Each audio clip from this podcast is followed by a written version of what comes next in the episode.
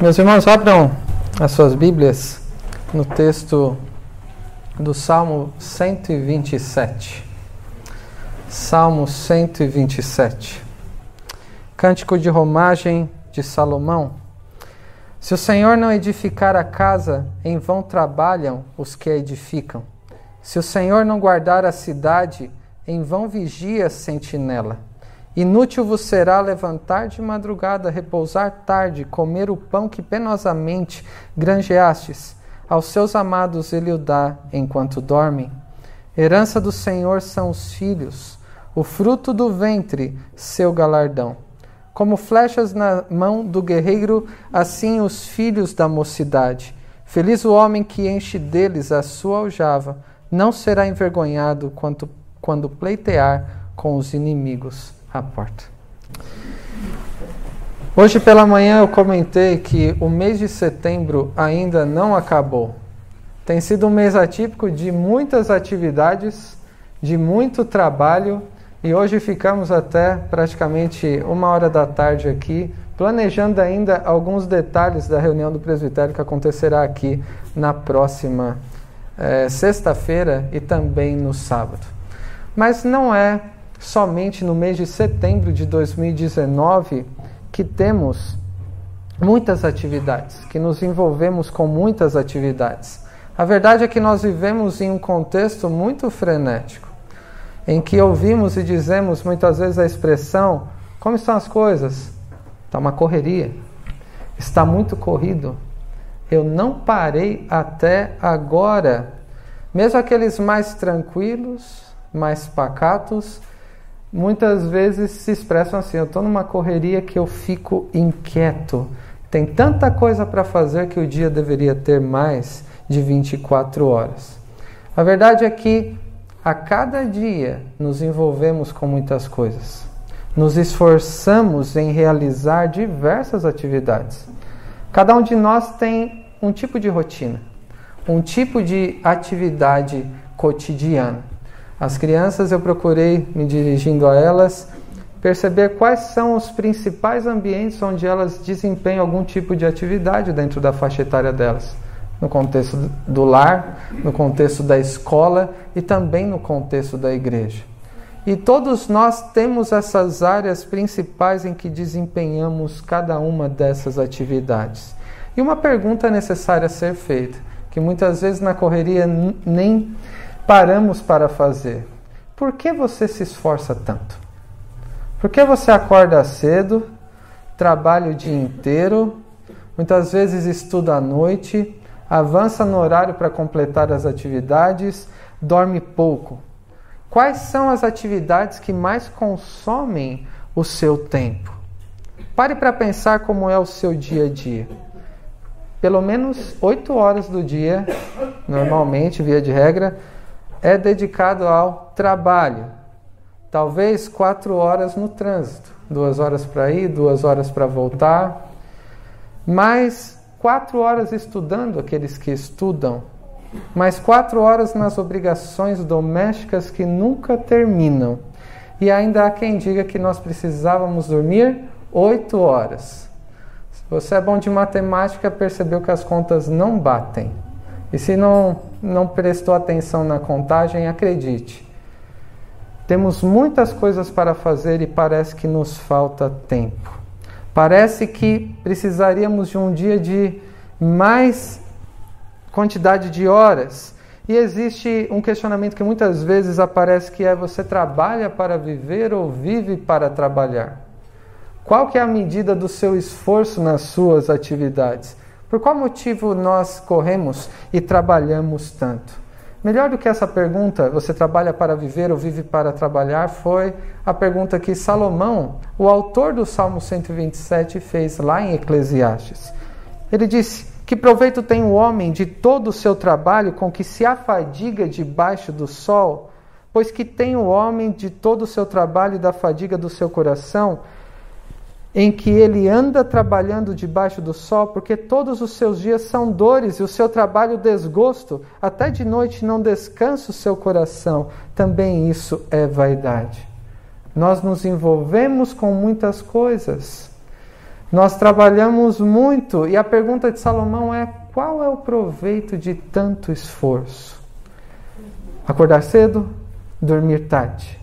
Não parar um minuto, não nos dedicamos muitas vezes a coisas importantes como até a família, priorizar questões como a igreja nos momentos que, em que devemos fazê-lo. Mas nem sempre nós paramos para refletir por que fazemos cada uma dessas coisas. Qual é o propósito de todo o esforço que realizamos na nossa vida? Qual é o propósito de todo esforço que realizamos para sermos organizados em igreja neste momento único da história da vida desta igreja? Talvez todo esse esforço seja insuficiente. Talvez todo esse esforço não faça sentido dependendo da maneira como nós nos esforçamos. E o Salmo 127 nos ajuda a refletir sobre o motivo pelo qual nos esforçamos tanto. Em primeiro lugar, nos versículos 1 e 2, nós vemos sobre a insuficiência da competência humana. No que depender de nós, seremos insuficientes em realizarmos tudo o que pretendemos fazer. Em outras palavras, qualquer esforço que você faça por você mesmo será vão e não terá sentido algum. Se você quer atingir determinados objetivos com sua própria força, com seus próprios ideais e propósitos, tudo isso é inútil. Como disse Salomão em Eclesiastes e também nesse salmo, é vaidade, é correr atrás do vento. E aqui Salomão cita um dos principais empreendimentos humanos. E é insuficiente, será insuficiente o nosso esforço em tudo que pretendemos fazer, seja na edificação da casa, que ele diz aqui, seja na proteção da cidade ou na construção da família através dos filhos. Não adianta nos esforçarmos por cada uma dessas áreas. O fato é que por nós mesmos esse esforço será insuficiente. E se pensarmos no autor do Salmo, Salomão, demonstrou que, mesmo após ter recebido toda a sabedoria de Deus, ele demonstrou na sua vida como nos momentos em que nos esforçamos para realizar as coisas por nós mesmos, não fará sentido algum. Será pura vaidade. Por que, que eu digo isso? Salomão ele foi escolhido por, por Deus para edificar aquele templo. Algo que foi desejado por Davi e, e da, Deus não permitiu que Davi edificasse o templo e disse que seria o filho dele, Salomão. Ele edificou o templo e o palácio e como ele fez isso? Ele usou trabalho forçado nas edificações do templo e do palácio. Ele demonstrou como o esforço pessoal em si mesmo é insuficiente e é vaidade. Como rei de Jerusalém, ele foi rebelde contra Deus, pecou, e por isso o reino foi retirado dele. O próprio Deus levantou inimigos contra ele para discipliná-lo, para corrigi-lo. Em relação à família, que é um outro aspecto que o salmo trata, como era a família de Salomão? Podemos dizer que era uma família estruturada, uma família que desejaríamos ter? Salomão teve 700 mulheres, 300 concubinas, e ele colocou o seu amor nessas mulheres de maneira que o seu coração foi corrompido pelo fato de, por amor a elas, ele construiu templos para os deuses de mulheres de outros povos. Sendo já velho, então Salomão, ele afrontou ao Senhor. E muitos podem dizer se alguém sabe como Salomão cometeu todos esses pecados, como se os, o que ele escreveu, inclusive esse salmo, reduzisse o valor, não devemos nos precipitar. Quando ele afrontou o Senhor, isso nós vemos lá em 1 Reis 11, no final do mesmo capítulo, ele morre. De Deus não se zomba. Deus deve ser levado a sério, mas aquele que foi durante o seu é, período em que Deus concedeu sabedoria, um homem sábio foi um exemplo de que esforços pessoais em si mesmos não fazem sentido algum, serão insuficientes. Salomão esforçou-se por sentir realizado através das próprias realizações, por essa própria vaidade. Ele não se preocupou nessas circunstâncias mencionadas em agradar a Deus e cumprir a sua vontade. Ele quis realizar a sua vontade para satisfazer a si mesmo. E ele agiu de um modo insensato, correndo atrás do vento. E é isso que nós vemos a partir deste salmo e da vida de Salomão também. Em, em outros textos poderíamos ver o mesmo. O esforço humano não faz o menor sentido. Por quê? Como diz o salmo: se o Senhor não edificar a casa, se o Senhor não proteger a cidade, se o Senhor não conceder família, todo o nosso esforço será em vão. Tudo que nós temos, tudo que podemos fazer, provém das mãos de Deus. Toda boa dádiva, a providência de Deus, esse salmo, mais do que falar sobre família, fala sobre a providência de Deus nos concedendo tudo o que a gente precisa em tudo que pretendemos realizar. É Ele quem edifica a casa, é Ele quem mantém a cidade em segurança e é Ele quem concede filhos. E pare para pensar: você poderia planejar construir casa você poderia criar um sistema de, de vigilância extremamente seguro. Você poderia desejar ter talvez 50 filhos, mas se não for o Senhor, nenhum esforço é suficiente, porque a competência humana é insuficiente. Qual é o controle que temos daquilo que pretendemos fazer? Pense nas suas atividades cotidianas. E pense na nossa responsabilidade como igreja agora organizada naquilo que pretendemos fazer. Se for baseado nos nossos próprios esforços, na nossa própria capacidade, será vaidade. Será correr atrás do vento, não importa o tempo que nos dediquemos para fazê-lo. Como diz o versículo 2, será inútil você se levantar de madrugada, repousar tarde e comer o pão que penosamente granjeaste. Você pode levantar antes do sol nascer, consumir toda a sua energia até muito tempo do sol se pôr. É essa a ideia que Salomão nos transmite com, com este salmo. Todo esse esforço somente trará cansaço, inquietação, frustração, ansiedade e não satisfação e provisão. Nós não provemos a nós mesmos com aquilo que queremos eh, e precisamos. É Deus quem nos concede tudo o que nós precisamos.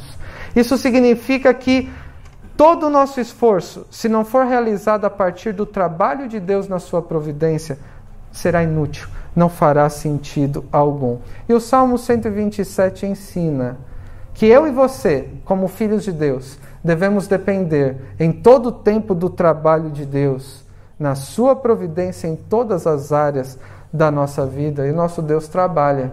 Ele não descansou no sentido de ficar ocioso desde o sétimo dia da criação.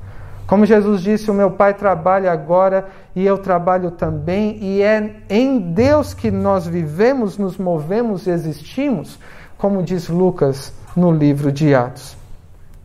Porém, enquanto nós vivemos, nos esforçamos em realizar todas as coisas, é necessário lembrarmos sempre que a vida cristã não é para ser sem sentido. Começamos dizendo que talvez os esforços que você tem realizado possam ser sem sentido e inúteis. Mas a vida cristã não deve ser inútil e vã. A vida cristã é uma peregrinação que tem um propósito. Esse salmo aponta para casa, para cidade e para filhos. E tendemos a pensar sobre realidades terrenas, sobre o fato de Deus prover a casa e o sustento, segurança e família. Mas se o propósito da nossa vida consistir nas coisas que podemos construir aqui, como casa, segurança e família, seja como for, seremos os mais infelizes de todos os homens. E qual é o propósito do esforço que realizamos? É realização terrena? Quando chegar no final da sua vida, que você não sabe se será amanhã ou se será daqui a 50 anos, olhando para trás, o que você desejará ter realizado? O que você desejará ter construído? Que tipo de família você desejará ter? Que tipo de empreendimentos você desejará ter realizado? A nossa vida cristã não deve consistir principalmente e primeiramente dessas coisas que nós realizamos aqui, porque somos peregrinos. A nossa pátria não é esta em que nós estamos. Estamos aqui de passagem, e este salmo é um salmo de romagem, de peregrinação, de subida, de degraus. São termos para demonstrarem o propósito deles no contexto do saltério.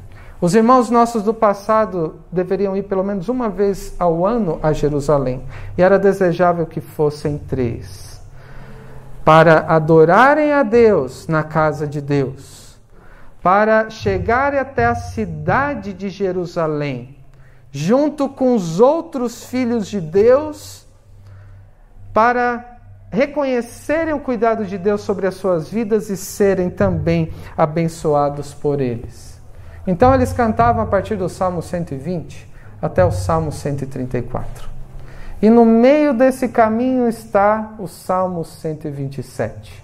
Imagine os peregrinos, talvez você no lugar deles, olhando para trás com os salmos já cantados desde o 120. Era uma viagem longa, árdua, e eles desejando chegar com os outros filhos de Deus a Jerusalém na casa de Deus. E eles começam a dizer: se o Senhor não edificar a casa, em vão trabalham os que edificam. Se o Senhor não guardar a cidade, em vão vigia a sentinela. Herança do Senhor são os filhos mais à frente. Sobre o que os peregrinos estariam falando? Como peregrinos com propósito de chegarem na cidade de Jerusalém, na casa de Deus, com os outros filhos de Deus. Que casa é essa que está dizendo aqui? É a casa que ficou para trás durante a viagem? Que cidade é essa? A cidade que eles moravam? E quais filhos são esses? Os filhos carnais, os familiares que ficaram para trás? Ou seriam outros? Considerando o contexto do Salmo 127 como um salmo de peregrinação, não, não podemos deixar de considerar que o foco deles estava principalmente na casa de Deus, na cidade de Jerusalém, junto aos outros filhos de Deus com o propósito de adorarem ao seu Senhor. Este salmo poderia ser lido então: se o Senhor não edificar o templo, em vão trabalham os que edificam. Se o Senhor não guardar Jerusalém, em vão vigia a sentinela. Eles estavam ansiosos por chegarem lá. E o foco dos peregrinos era o encontro com Deus. Porque eles estavam de passagem naquele percurso, mas o lugar deles era lá, na presença de Deus, junto com os outros filhos de Deus. E quanto a você? Você Considera no seu dia a dia que é um peregrino e um forasteiro nesse mundo? Que você tem sido provido por Deus em todas as suas necessidades mais básicas, mas acima de tudo pela salvação, por ter sido feito filho de Deus? E como você deseja expressar a gratidão pela salvação e pela providência dele para com a sua vida? É isso que deve nos mover também para estarmos aqui na casa de Deus junto com os outros filhos de Deus no local designado para isso. Qual é o propósito de adorarmos a Deus aqui? Procurarmos oferecer algo a Deus como expressão de gratidão por tudo que ele tem feito por nós. Davi ele também desejou, o pai de Salomão, autor deste salmo, E como temos considerado desde o início, muitas vezes esse esforço que eu e você temos de oferecer algo a Deus que Ele mereça, como gratidão por tudo que recebemos das Suas mãos, pode ser um esforço inútil e sem sentido.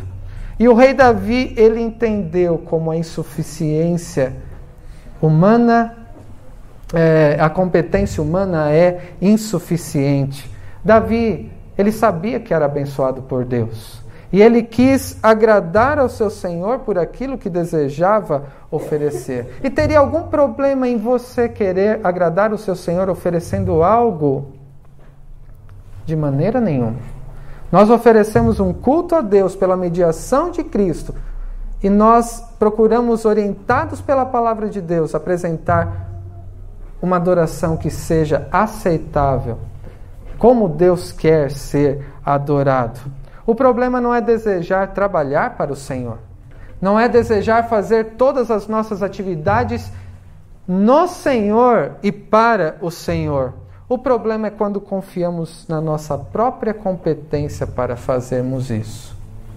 E pense por um momento como nós é, procuramos oferecer algo que agrada ao Senhor. Ainda que precisemos fazer o melhor possível, porque é para o Senhor, não deve ser baseado na nossa competência. E Davi aprendeu isso, que é vaidade, não faz sentido querer oferecer algo ao Senhor que ele não pediu para receber. No segundo livro de Samuel, no capítulo 7, temos o um momento em que Deus faz aliança com Davi. Abra sua Bíblia em 2 Samuel 7. E vemos este momento em que ele se esforçava em agradar ao Senhor por aquilo que desejava oferecer. Vejamos o que ele quis oferecer ao Senhor. Segundo o livro de Samuel, capítulo 7. Vou ler os três primeiros versículos, que diz assim: Sucedeu que, habitando o rei Davi em sua própria casa, tendo-lhe o Senhor dado descanso de todos os seus inimigos em redor. Disse o rei ao profeta Natã: Olha, eu moro em casa de cedros, e a arca de Deus se acha numa tenda. Disse Natã ao rei: Vai, faze tudo quanto está no teu coração, porque o Senhor é contigo. Davi possuía uma bela casa e estava num momento de segurança em relação aos seus inimigos. E notem, são dois elementos presentes no salmo: casa estabelecida e também um momento de segurança dos inimigos. Então ele quis edificar uma casa para o Senhor.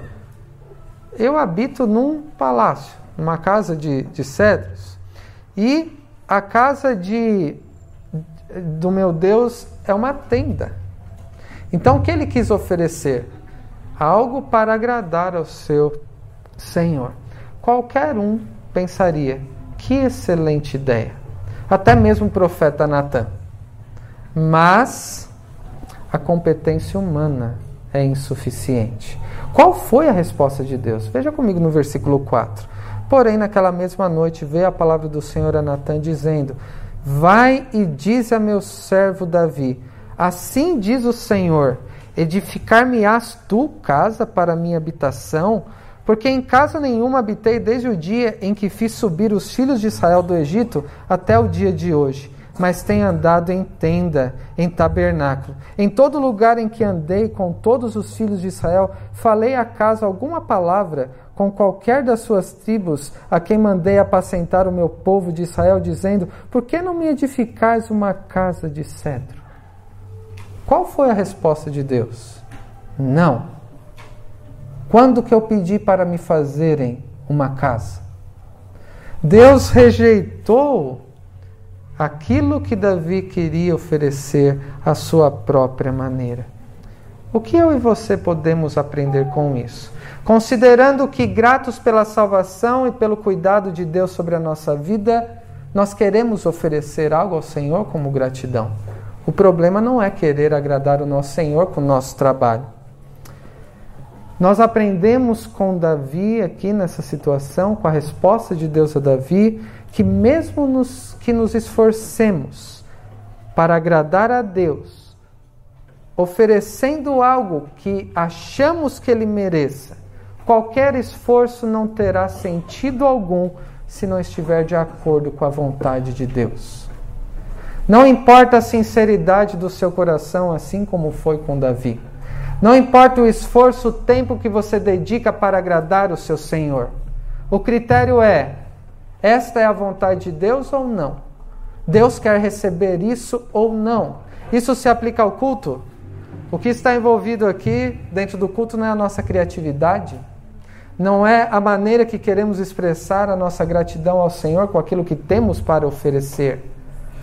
O princípio é o que Deus quer receber. Não adianta eu e você aplicarmos todo esforço, tempo e recursos para realizarmos algo que o Senhor, para nós, aos nossos olhos, mereça. Porque, como diz o Salmo, ao seu amado ele o dá enquanto dorme. O que significa isso? Na nossa versão aqui atualizada, é, o final do versículo 2 diz: Aos seus amados ele o dá enquanto dormem. E muitas vezes pode ser uma desculpa para alguém é, preguiçoso. Por que, é, por que me esforçar para trabalhar? Deus dá a seus amados, eu sou amado de Deus, enquanto dormem. Então, logo, o que eu deverei fazer? Dormir. Porque quem melhor que eu é, pode trabalhar do que o próprio Deus? E se ele faz isso enquanto eu durmo, então eu devo dormir mais que Deus trabalhe dessa maneira. Isso pode ser uma desculpa para preguiçoso. Dormir o dia inteiro, não se dedicar, não se esforçar, mas é claro que esse não é o sentido do salmo. Vai ter com a formiga, ó preguiçoso. E outros textos, aquele que não trabalha, que também não coma. A palavra de Deus não incentiva a preguiça, mas sim ao trabalho no Senhor e de acordo com a vontade no Senhor. Qual que é o sentido deste salmo? No hebraico não está dessa maneira exatamente, aos seus amados ele o dá enquanto dorme. O amado está no singular, não está no plural no hebraico. Uma possível tradução seria: Ele provê ao seu amado descanso. Ele provê ao seu amado descanso. E quem seria então o amado?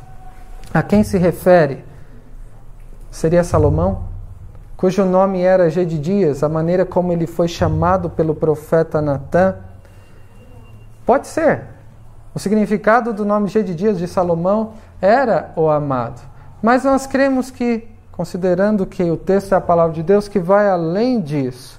Este salmo se refere ao templo na cidade de Jerusalém que foi construído por Salomão, o que foi prometido a Davi. Deus fez aliança com Salomão por amor a Davi, seu pai. Mas antes Deus fez aliança com Davi. E o que significa Davi? O amado. Ao seu amado ele provê descanso. Cremos que esta expressão tem a ver com Salomão, mas também com Davi, e principalmente na aliança que Deus fez com seu amado Davi, que estava naquele momento de descanso dos seus inimigos. Apesar de toda a intenção de Davi e do esforço que ele tinha a oferecer a Deus uma casa, ele foi rejeitado. Não fazia sentido Davi aplicar o seu esforço pessoal porque a competência humana é insuficiente, enquanto a suficiência da providência divina é totalmente suficiente. A providência divina é totalmente suficiente. É isso que nós aprendemos nos versículos 3 ao 5. Deus demonstra a suficiência da sua providência no que ele edifica através de nós, que somos seus filhos. Já foi falado sobre casa, sobre segurança e agora fala sobre filhos. E é claro que filhos são heranças do Senhor, que são bênçãos na nossa vida. E na ilustração do versículo 3, 4, que os filhos são como flechas na mão do valente, alguém, um guerreiro que sabe manusear essas flechas e os seus arcos, e os pais têm sim a responsabilidade de prepararem, de alinharem essas flechas para que cumpram o propósito da sua vida, que é glorificar a Deus. A educação dos filhos envolve isso. O preparo de flechas que têm um alvo a ser atingido. E somos responsáveis por isso. E será muito feliz quem encher a aljava de filhos, não é? A aljava é aquele lugar onde se coloca as flechas. Então, feliz o homem que enche deles a sua aljava. O que encher a aljava de filhos? Quantos filhos seriam necessários? Quanto mais filho, mais abençoado vai ser? Com certeza, filho é bênção. Na época das, é, do Antigo Testamento, até do Novo, quantos filhos tinha? Com certeza mais de 10. E hoje? Dois eu já estou ganhando de muita gente. O que significa encher a aljava de filhos e aqueles a quem Deus não concede filhos? Não se aplicaria este texto a, a eles, o que significa encher a aljava? O sentido aqui, feliz é o que é, encher deles a aljava, é feliz são aqueles que completam a aljava com a quantia suficiente de flechas. Não é uma quantidade numérica, mas com o que se enche a aljava? Com filhos.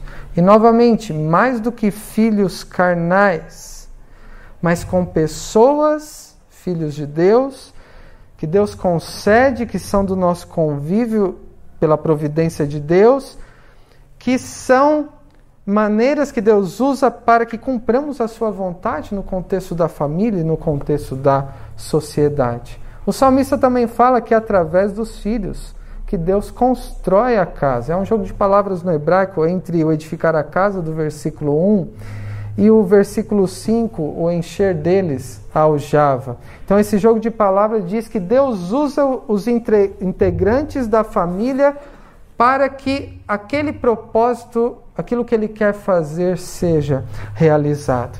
E é através dos filhos que Deus também protege a cidade.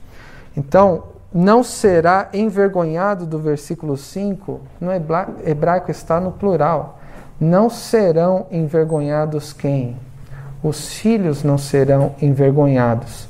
Naquele local, as portas da cidade, lugar de juízo e de é, julgamento, significando que através dos filhos Deus concede a segurança que necessitamos contra os inimigos. Então, nota, é verdade que os filhos são bênção de Deus e que Deus usa os filhos para cumprir o propósito dele no mundo, prover segurança, realizar aquilo que ele quer.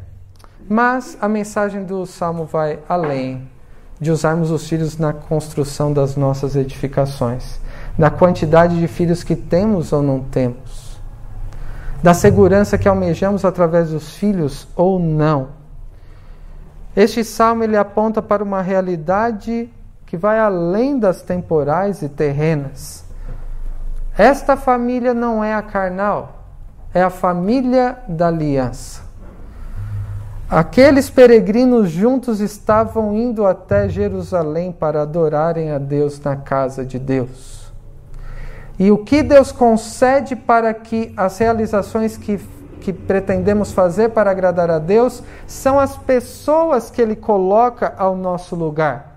A família da aliança e a organização da igreja aqui é motivo de alegria porque a família da aliança tem um local para se reunir, para adorar e para servir ao Senhor e para que sejamos preparados, alinhados como flechas e cumprimos o papel que Deus tem para nós neste mundo.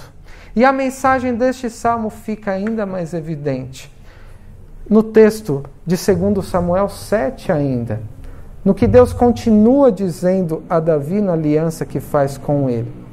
A partir do versículo 8 de 2 Samuel, nós lemos: Agora, pois, assim dirás a meu servo Davi: Assim diz o Senhor, Deus dos exércitos: Tomei-te da malhada, de detrás das ovelhas, para que fosses príncipe sobre o meu povo, sobre Israel. Eu fui contigo por onde quer que andaste, eliminei os teus inimigos diante de ti e fiz grande o teu nome, como só os grandes têm na terra. Preparei lugar para o meu povo, para Israel, e o plantarei para que habite no seu lugar e não mais seja perturbado, e jamais os filhos da perversidade o aflijam como dantes, desde o dia em que mandei houvesse juízos sobre o meu povo de Israel. Dar-te-ei, porém, descanso de todos os teus inimigos. Também o Senhor te faz saber que Ele, o Senhor, te fará casa tudo o que aconteceu na vida de Davi. Davi, eu te tirei de, de trás das ovelhas. Eu te coloquei como rei. Eu te fiz vencer sobre os inimigos. Ou seja, todas as realizações de Davi veio de onde? Ou das mãos de quem? Do próprio Deus. Davi, você está querendo construir uma casa para mim. E Deus rejeitou mas ao mesmo tempo não foi indiferente ao desejo de Davi de querer agradar ao seu Deus. Você quer construir uma casa para Davi, é, para mim, Davi, mas eu que vou fazer uma casa através de você. Versículo 12: Quando teus dias se cumprirem, descansares com os teus pais, então farei levantar depois de ti o teu descendente, que procederá de ti, e estabelecerei o seu reino. Este edificará uma casa ao meu nome, e eu estabelecerei para sempre o trono do seu reino. Eu lhe serei por pai, e ele me será por filho. Se vier a transgredir, castigá-lo-ei com varas de homens e com açoites de filhos de homens. Mas a minha misericórdia não se apartará dele, como retirei de Saul, a quem tirei de diante de ti. Porém, a tua casa, o teu reino serão firmados para sempre diante de ti teu trono será estabelecido para sempre. Em poucas palavras, Davi queria construir uma casa para Deus. E Deus disse: Sou eu que vou construir uma casa através de você. Qual é a lição que nós aprendemos? Neste momento, e é um dos motivos para escolhermos este texto para tratarmos aqui na primeira mensagem após a organização. Mais importante do que pretendemos fazer para o Senhor é o que ele deseja fazer através de mim e de você, em todas as atividades que pretendemos realizar. Deus construiu uma casa para Davi através da sua descendência. E ele fala de um descendente. A quem se refere o amado que edificaria o templo? Salomão construiu o templo. Isso foi prometido para Davi. Os dois significam amado, mas o descendente é aquele que o próprio pai disse: Este é meu filho amado, em quem me comprazo. O Senhor da aliança, Yahvé, estabeleceu uma dinastia por meio de Davi, de onde veio o Senhor Jesus, que é o amado a quem se refere principalmente este salmo. Davi então reconheceu, depois de ouvir essas palavras de Deus, que se não fosse o que Deus fez por ele, nada do que ele procurasse fazer para Deus faria sentido. Porque enquanto a competência humana é insuficiente, é vaidade, a providência de Deus sobre nós é totalmente suficiente. E Davi reconhece isso orando, dizendo: Quem sou eu, Senhor? Versículo 18 do mesmo capítulo. E qual é a minha casa para que me tenhas trazido até aqui? Versículo 23. Quem há como teu povo, como Israel, gente única na terra, a quem tu, ó Deus, fizeste resgatar para ser teu povo? 24. Estabeleceste teu povo Israel por teu povo para sempre, tu, ó Senhor, te fizeste o seu Deus. Ele reconhece que tudo provém das mãos de Deus. Para concluir, qual é o propósito de todo esforço que você realiza? Como quem foi criado por Deus, redimido por Cristo e que faz parte da igreja do Senhor aqui neste lugar. Pelo que você se esforça? Qual segurança pretendemos ter na nossa vida? Qual é a família que almejamos? Não se esqueça que você é um peregrino, é um forasteiro neste mundo. O seu foco principal, a sua prioridade não deve estar nas realizações desta vida, mas deve olhar sempre firmemente para o amado Filho de Deus que se entregou por você. Nossa confiança não deve estar na força do nosso braço, mas no Deus da providência, em quem todas as coisas que fazemos não são em vão, encontram sentido e propósito. Todos os esforços que realizamos na nossa família, no nosso trabalho, na escola e na igreja, não será vão se fizermos no Senhor e, se a, e, e de acordo, segundo a vontade do Senhor. Isso significa que devemos sempre consultar e orar: Senhor, qual é a tua vontade? Porque eu quero oferecer algo que o Senhor quer receber. Com a minha própria vida. E o mesmo Deus que fez a aliança com Davi e que foi o Deus da providência em tudo que ele precisou, também nos supre em todas as necessidades. Nós, em meio às fadigas dessa vida, às consequências do pecado, tendemos a pecar procurando colocar a nossa força, a nossa capacidade em nossas realizações. Mas o, o nosso esforço não deve ser em vão, não deve ser sem propósito. O nosso esforço tem um propósito eterno e não permanente como aqueles que fazem parte da família da aliança e que juntos aqui trabalham no Senhor e para a glória do Senhor. Irmãos nossos do passado fizeram isso. Viveram neste mundo como quem não era daqui. Como, por exemplo, Abraão, lemos lá em Hebreus 11, que pela fé, quando chamado, obedeceu. A obediência de, de aprender a reconhecer a vontade do Senhor e colocar na prática, o fez ir para um lugar que ele deveria receber por herança. Ele nem sabia para onde ia. E ele peregrinou pela terra da promessa como em terra alheia. E por quê? O autor aos Hebreus nos diz: porque ele aguardava a cidade que tem fundamentos, cujo Deus é o arquiteto e edificador. Os olhos dele não estavam nas circunstâncias e nas realizações da própria vida, desta terra. Estavam nas promessas de Deus na cidade que ele almejava um dia chegar, porque ele sabia que era um peregrino na terra da promessa. E todos os nossos irmãos do passado aprenderam a viver assim, olhando para as promessas de Deus de longe, admitindo que eram estrangeiros e peregrinos na terra. E o autor aos Hebreus nos diz que quem vive assim, Deus não se envergonha deles, de ser chamado seu Deus, porquanto lhes preparou uma cidade. Em poucas palavras aqui, o que movia Abraão e os nossos outros irmãos na maneira de viver não era aquilo que realizavam, mas sim aquilo que esperavam pelas promessas de Deus.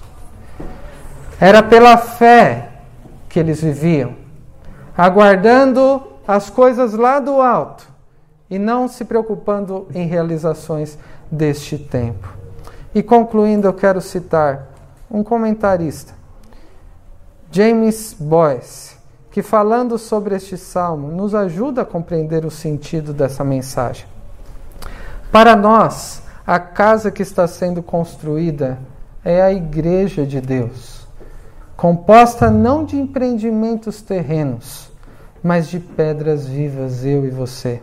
A cidade que vislumbramos não é a terrena Jerusalém, mas a cidade que tem fundamentos, da qual Deus é o arquiteto edificador. A família da qual pertencemos não é meramente a física, mas a família espiritual, a nossa família da fé, daqueles que pertencem ao Senhor Jesus. E James Boyce termina dizendo como cristãos estamos envolvidos em um tipo de trabalho que não é braçal, é espiritual. E devemos nos empenhar, sim, trabalhar em projetos importantes na casa e no reino de Deus, lembrando que nosso esforço será inútil se não formos guiados e abençoados por Deus. Que Deus nos ajude a vivermos como peregrinos, Que a nossa prioridade seja o Senhor e que a partir dele realizemos todas as coisas. E que possamos expressar que o nosso trabalho não é vão e que sejamos, portanto, firmes, inabaláveis, sempre abundantes na obra do Senhor, porque somente assim o nosso trabalho no Senhor não será vão. Que Deus os abençoe. Amém.